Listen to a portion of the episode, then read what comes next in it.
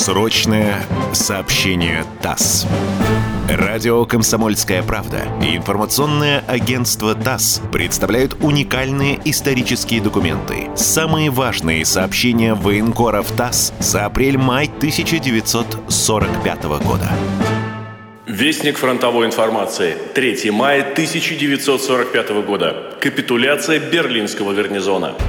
Советские войска, ведя жестокие уличные бои, сжимали сердце столицы фашистской Германии, центр города, где сосредоточены правительственные учреждения. На здании германского рейхстага взвилось знамя победы. Наши части заняли главный почтамт, Министерство внутренних дел.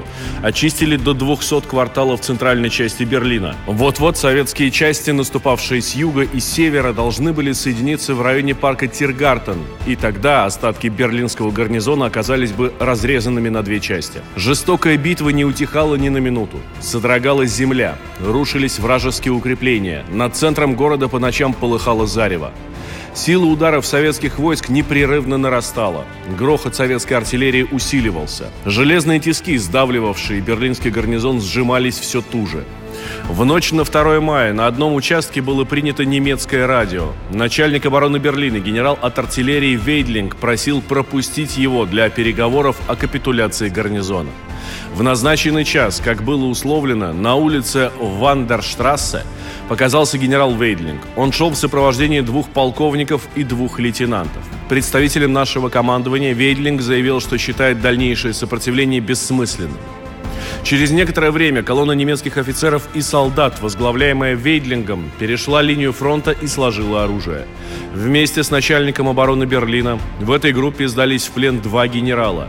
Генерал от артиллерии Вейдлинг, как командующий обороны Берлина, подписал приказ войскам гарнизона о прекращении сопротивления. Необычное впечатление производил Берлин в эти часы 3 мая. Моросил мелкий дождь, город лежал мрачный, почерневший, развороченный. Артиллерийский грохот сразу смолк, и неожиданно наступившая тишина оказалась странной. К центру города, где еще продолжали дымиться здания, шли советские танки, автомашины.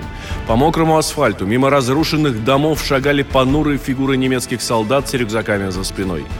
Пленных десятки тысяч. Пестреют мышиного цвета мундиры пехотинцев, черные куртки моряков, комбинезоны летчиков, пиджаки фольксштурмистов.